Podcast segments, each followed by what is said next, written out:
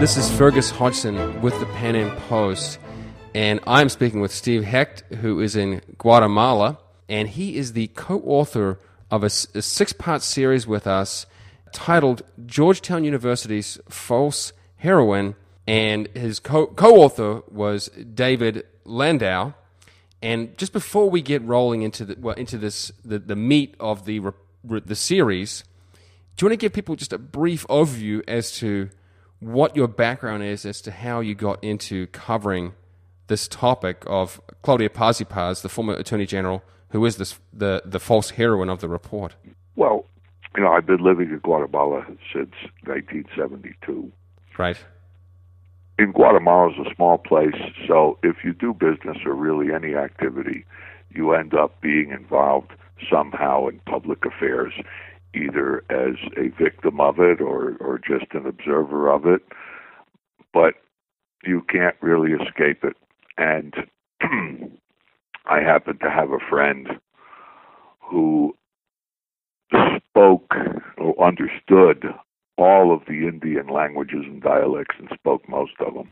Mm. And he had a development project uh, that would help the country a lot, especially the indigenous people of Guatemala and that got me involved in in, in contact with a lot of people of uh, in important positions and gave me a lot of insight into what was happening. But I never really got involved in anything political, just simply doing business. And eventually, I paid well, no attention to politics at all. Sure. And then over the last about maybe eight years or so, nine years, it was pretty obvious that the country was headed in a pretty downward spiral. And so I paid more attention to it and got involved in a nonprofit uh, organization called the Asociación Liga Pro Patria. Right and its sole objective is to try to educate the public regarding uh, issues of rule of law and to promote rule of law in Guatemala. And while about mm, four years ago, yes, 2011, I had a uh, case, particular case uh, that I was involved with, and it involved. Uh, business uh, fraud. Hmm. And the lawyer for the case sent me a a um, um, um, what would you call a document from the Justice Ministry, signed by Paz y and it was uh, pretty much explaining how cases would be thrown out. And then I paid some attention to Paz y and checked up, and turns out that for her, there is no such thing as crime in business because those are just people who are exploiters. They're the enemy. And so, why should the Justice Ministry pay any attention? So, anybody in business could could rip off anybody else in business, and y Paz wouldn't care. And uh, that was the interpretation of this document. I gave it to uh, one of the legal members, uh, an expert in constitutional law, and he read it and he said to me, "This is um, simply an arrogation of powers. That Paz y with this is legislating, which she has no legal power to legislate." And after that, I found another document, and a friend of mine uh, had his land uh, uh, invaded by uh, which you, I guess you would call them squatters in English.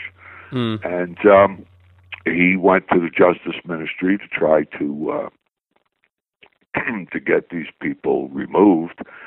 And the uh, prosecutor said, "We have instructions from the head office not to remove any invaders." And then he handed me a document, uh, like the other document I had seen, and that document was um, the same thing. So we we have uh, your yeah your own background in Guatemala, many decades living there, and bumping into legal problems, both your own and then people you knew. I think the let's sort of let's go to the broader picture then. Why should people in the United States or abroad pay attention to this problem, uh, particularly the uh, so the the Paz Paz uh, or rule of law problem in Guatemala? That's one thing, and then the second question is why would the U.S. Department of State have such a um, desire to get involved with this? Okay, well, you know, those are questions that you know could go on for hours uh, trying Sure. to uh, trying to summarize as much as possible. Uh, whether one should get involved or not depends uh, entirely on their point of view and uh, on let their me, philosophy. let me let me say let me say this. Mm-hmm. I'm going to include links to the full series of six articles, and if people are listening to this on the podcast, go to blog.panampost.com, and you'll see uh, this uh, featured right there. You know, whether you intervene in other countries' uh, internal affairs is a philosophical issue, is a political issue, and there are all kinds of uh, uh, possibilities on that. And essentially, uh, the outside world, Europeans and Americans, Canadians, have taken interest in Guatemala. And my opinion is that this stems from uh, the fact that the country is underdeveloped, that it's uh, the majority of its people, especially its indigenous peasants, live in very unacceptable conditions. They're materially deprived people, and there's a system of uh, centralization and abuse of power that is responsible for this. And there are people who benefit from that, and others who just take advantage of it. And so outsiders look and they say, this is not right. Something needs to be done. And I would agree with that completely. and the people who have made an issue of that, unfortunately, their solution, which is more centralized power, is, in my opinion, not the proper solution. Now, there was a, a, a, everybody knows there was an armed conflict in Guatemala that officially uh, began in 1960. Uh, I guess you could say began before that. Some people say began in 1954 when the U.S. intervened in Guatemala to uh, overthrow the government of the time. But the armed conflict is generally cons- uh, considered to have gone from 1960 through 1996 when they signed peace accords. Now, during that armed conflict, the uh, uh, insurgent side, now those were Guatemalans, but they were financed and organized from outside the country Cuba, Soviet Union, Nicaragua once it fell to the Sandinistas. And they believed that because of the materially deprived conditions of the indigenous people, that they would naturally join the cause. Well, they were mistaken about that. And that the army, up until about uh, 1982, was mm, reacting i- i- in, in a totally negative way, to put it mildly. And in 1982, they changed their position. And when Rios Montt took over, and you can find this in, in cables from the U.S. Embassy that have now been declassified, he placed more emphasis on the indigenous person and started to organize them because they actually rejected the subversives. And the Army created civilian defense patrols, which reached about a million people strong. And uh, the leftists decided to use that, that, that term, you know, the, the insurgents would be the leftists. Marxists, the the Marxists, sure. yeah, Marxists, That's right. Their philosophy was Marxism, for sure, and and the uh, their reaction was was was quite was quite strong. Uh, if if if you have a little bit of time, I will tell you a short uh, a story that happened to me personally. We- We're going strong, so let's keep it rolling. Okay, is in in in uh, the August, I think it was, or July of 1984, which was an Olympic year. A friend of mine had a uh, a bar, and he had a technician build him a stationary satellite dish. It was one of the first of these kinds, and so he could receive uh, TV from from the U.S. or other places. And we were there trying to find the Olympic Games on the TV.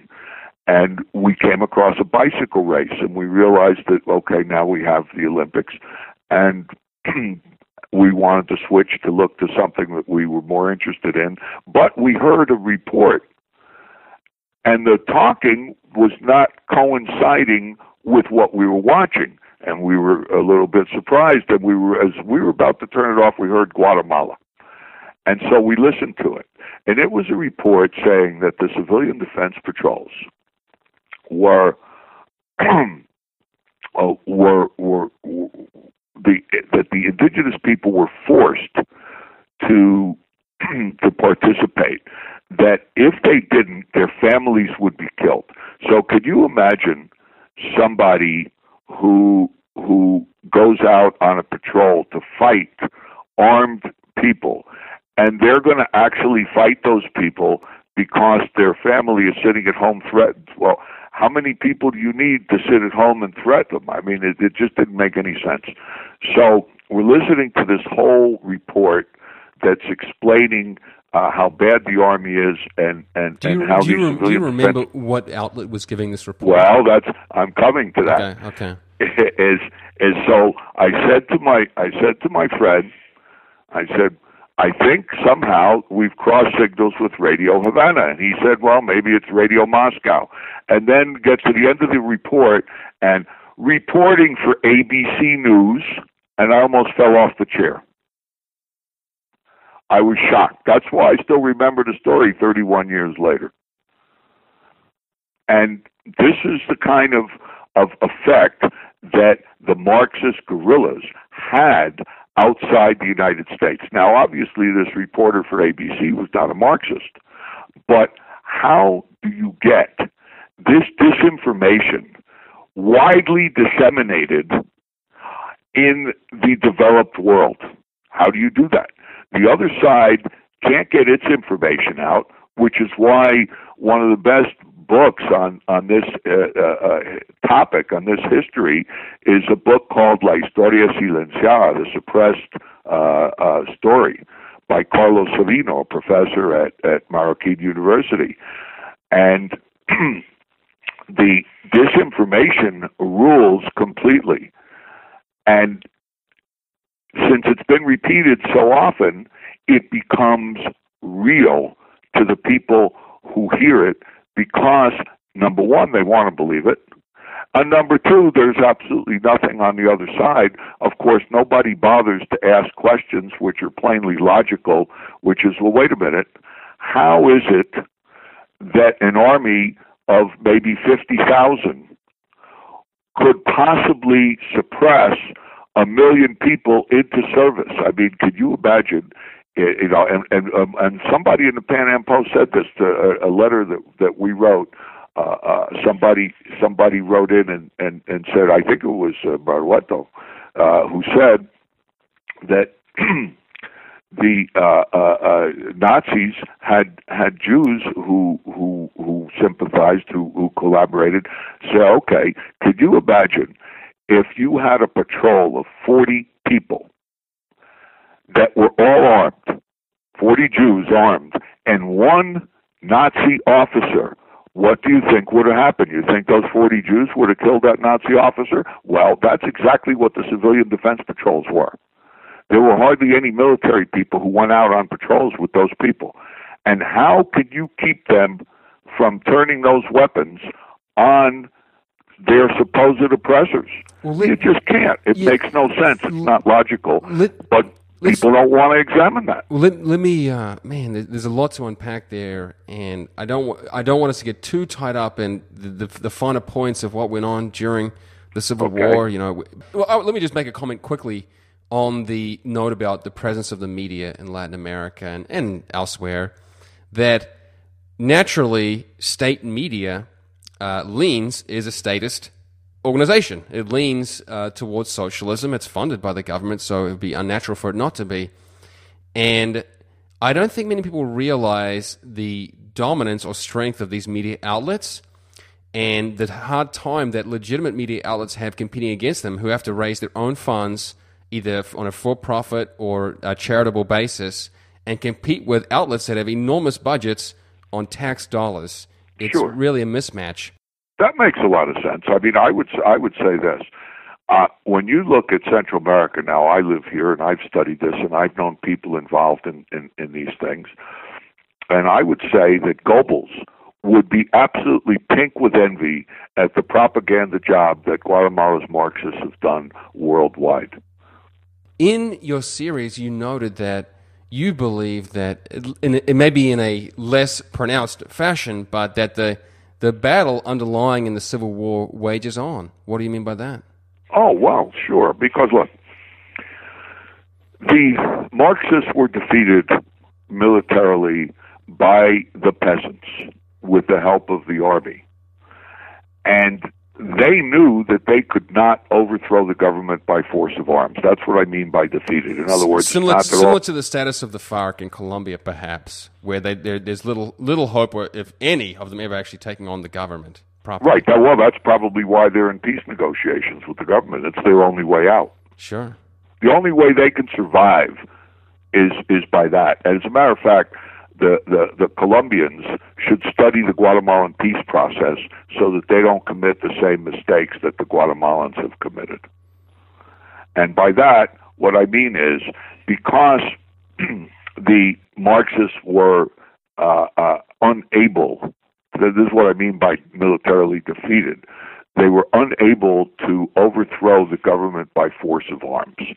So they had to look for a different strategy. And they expertly used the, the weakness of the system against the system. What is the weakness of the Guatemalan system? It's a, centralized uh, uh, government, centralized economy, and power has been traditionally abused, uh, starting with the Spaniards who conquered it. So there is no rule of law, there never has been, and corruption has, has been the norm. And so the the propaganda that these people had um, put out and and controlled the public discourse, and they had plenty of of of, of naive Europeans who who were ready to finance them. I mean, it's much cheaper to finance uh, uh, uh, NGOs than it is to finance armed groups. So the financing continued for these Right. people because they're perceived as the ones who are fighting the corruption. Well, they're every bit as corrupt and probably more corrupt than the people that they're fighting. Their solution is not a good solution. But what they did was they took advantage of that corruption because with the power of the media that they mostly control and the power of foreign governments, which they have a huge influence in, they were able to tell the people who have power in Guatemala, hey, we can stop you from your agenda of stealing money and controlling everything unless you give us a piece of power. And that's how Claudia Paz came to power. You can't imagine that, that former General Otto Perez Molina would actually want Claudia Paz or like Claudia Paz, but the people behind Claudia Paz had the power to impede Perez from his real agenda, which was certainly not trying to help his country. I see. We we have this this conflict continuing, but in a different a different form or different fashion. And your push or theme of this series was that, Clau- yeah, Claudia Paz Paz was the the fruit of this, and that there was a grave uh, distinction or um, break between what actually went on, what actually went on in Guatemala during her term, and what has been paraded about on an international level. And you've explained, I guess, the, the, some of the key reasons. One, the NGOs want to believe a certain ideal. Two, there's there's a media uh, bias. Do you have any other comments on why this dis- this disparity exists?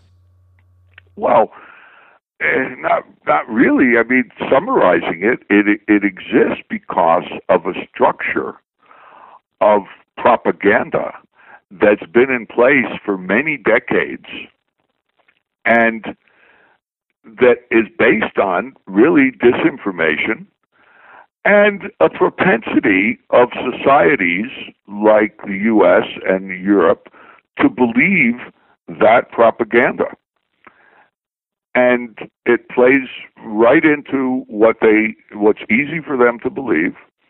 And so this power, this translates into power for that side. In other words, the Marxist guerrillas decided to change strategy and they had already begun to penetrate the government even before the peace treaty. But when they made those peace accords, a former guerrilla, Gustavo Porras, was in charge of the negotiation for the government. And the foreign minister was a former guerrilla also. And that peace, those peace accords opened the door for penetration by the former insurgents into the government. Hmm. Now, if it were peaceful, then it would be fine. If it were legal, it would be fine. But it never really was.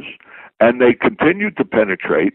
And the very wealthy people who have real power in this country, and it's not all of the wealthy people, it's just a small sector of them, but a big enough sector to make a difference.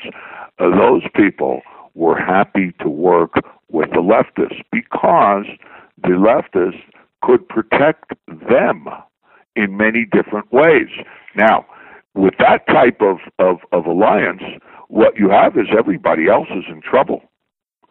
And part of that understanding is that the successors to the guerrillas would have their quota of power. And it was not only Paz y Paz, they had a foreign minister, they had a finance minister, uh, they have uh, advisors. I mean, uh, uh, Otto Perez has four advisors, all former guerrillas, mm. and, and and and one of them was was the chief operating officer of the EGP.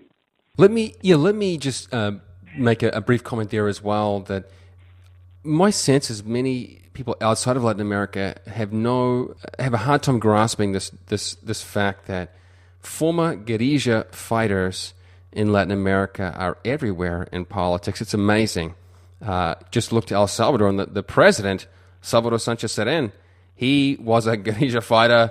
Uh, so, were many others in high places of political power. And that may just seem very bizarre or um, hard to believe, but that's just the case. It, it's, it's, it's not uncommon at all. No, that's right. And, and here's the difference. In, in Salvador, uh, the guy was elected. You know, and if sure. the people want to elect them, that's the business of the people. But in Guatemala, the successors to the guerrillas have never received more than about 3% in the polls, and this is part of their problem. In other words, they, the people of Guatemala don't want them. They, they always do poorly in elections, not like in Salvador. Mm. And, and, and so how, if you, if you're unsuccessful militarily and you can't do anything at the polls, how do you get power? Well, you have to manipulate from inside. You use everything you have to club the state and you use its weakness against it. In other words, Guatemala has never been ruled for its people. Let, let me let me uh, change gears a, a, a little bit there. One of the key assertions or topics you addressed was this Rios Montt genocide uh, right. case. Mm-hmm. And your assertion was and is that whatever happened, the, the deaths that happened were part of military strategy, and the genocide characterization came later so that a prosecution could proceed, because otherwise the peace accords would have preclu- precluded that. Yeah, that's that's correct. I mean, genocide was not mentioned while it was happening. The United Nations never mentioned it and it was here. There was a report every year uh, from the time Rios Montt took over to the uh, when the peace accords were signed. Uh, there was a United Nations organization here, uh, MINUGUA, I think it was called, and mm. uh, and then there was uh, you know the the UN was party to the peace accords, and nobody ever talked about genocide, not the Marxist guerrillas, and not anybody else. and this topic only came up later. And it's just simply a way to uh, uh, vindicate themselves and, and club their opposition. And there's an international element to it also, because if they're able to define genocide as as killing people who they claim support uh, their politics, then they control definition. There's no more definitions of anything. We're in a postmodern world that the definition of anything is whatever they say it is. Right. What at at this juncture, at this point in time, uh, what impact has is remains in the actual Guatemalan environment? Because obviously, Paz y Paz is in in the United States now. She's working in D.C., working on a book, I think, and then Rios Montt is obviously very elderly and not involved in actually any political activity. What legacy have they left behind, or what should people look to in the current uh, climate of Guatemala? That what footprints have they left that, that we could look to? Well, uh, that's the, the difficult because Rios Montt is a complicated character and the reason that the uh, former insurgents hate Rios Montt go after him, I mean, remember, he was he was the chief of state for 14 months or 16 months out of the 36 years. Mm. So, I mean, why is it that they focus on him? Well, because it was his strategy. Really wasn't his strategy. It was the army strategy. I mean, Rios Montt did not overthrow the government of Lucas in 1982. That was done by the young military officers. And they did it because they felt that their commanders were not letting them fight the, the, the insurgents properly. They wanted to change that. So they had a desire, and Rios Montt put that strategy into into uh, uh, uh, reality, and and and he organized the Indians. He he had he had uh, multiple ways to help those people help themselves, and this is the secret that those people must suppress. So if they repeat it often enough, then it becomes truth to the outside world, which wants to believe it. They have the media, as we've discussed. they have academia, as we can see in Georgetown. Mm. And so they perpetrate this fraud on the entire world and on Guatemalans. Now, you know, most Guatemalans, well, the the, the indigenous people, the the truth about them is that they are too close to the ground, the earth. In other words, they they have to fight to survive. They're not debating philosophy and politics. They're trying to survive. And the, the and the worst part of what's happened is that and this is what's not known that the the indigenous people are today subject to basically guerrilla control. That these NGOs created by the former subversives mm. and financed mostly by Europe and given political backing by the Obama administration and the United Nations, the CICIG. Right. These these NGOs, some of them, not all of them, a few of them, actually suppress the indigenous population. They force them through criminal actions to support their agenda, which includes blocking roads, which includes kidnapping, which includes not letting police come into uh, areas. They are forced to do this by criminal actions. They have they have clandestine prisons. They have uh, uh, they forced labor for whoever doesn't agree. There are all kinds of ways that that that that are illegal and and immoral from a human point of view sure. that these people are subject to, and nobody pays attention. In other words, the government has hardly any presence and doesn't even try to enforce the law in most cases. There are some exceptions now that y Paz is no longer uh, Attorney General are some exceptions. Mm. Not the, the the rule is still the same, but there are some exceptions. Right. Um, I really need to to wrap this up, but, but at this point, the the series of articles or reports that you put together with your co-author have had a, uh, a wide readership. I'm not sure whether or how much uh, traction they have gained at Georgetown. You have mentioned that you would like some sort of dialogue with the university as to uh, open this up. What can, can you give us some thoughts on the status of that? Well, uh, no, I mean that's just a desire on my part. I mean, I really, I really don't know. I think that uh, the, the the the people inside Georgetown. I mean, it is an academic institution, and uh, you know, I was uh, educated in in the uh, 1960s and late 60s right. anyway, and you know, uh, at that time uh, anything was was open for discussion. I, I didn't know what stance my professors took, and you would think a university should be open, and I would think that there are people inside Georgetown that don't agree with what their university does. I don't think they did any of their research on on Claudia Paz. It seems to me that they just uh, accepted uh, Hillary Clinton's recommendation and uh, put Paz in and uh, listened to her story and uh, took it at face value. That's a very kind way to look at it. Maybe they just uh, are, are are part of trying to promote uh, this type of uh, uh, uh, uh, what you might call centralized government. I would call it totalitarianism. That's where it leads. When there's only one point of view, then you're to, you're headed towards totalitarianism. And in a university, there should never be only one point of view. There should be multiple points of views. There should be platforms for discussion and debate and examination so that people can learn about themselves, which you can't learn about the outside world if you can't learn about yourself. And so they both go together.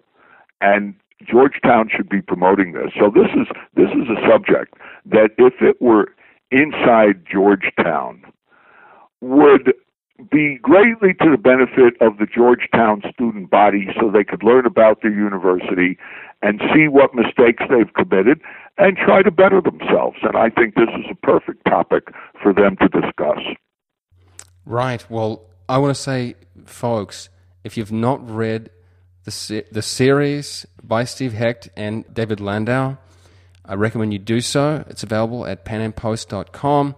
If you just look up Guatemala, then you will find it. And I, I too will be releasing this podcast on the blog with links to all six in the series. And I want to say, Steve, it's been a privilege releasing these articles and overseeing their, their finalization. And uh, look forward to more, more to come, okay? Okay, well, great. Thank you very much, Fergus. It's been a pleasure uh, to uh, be able to work with you and I congratulate you on doing a great job and look forward to uh, more in the future.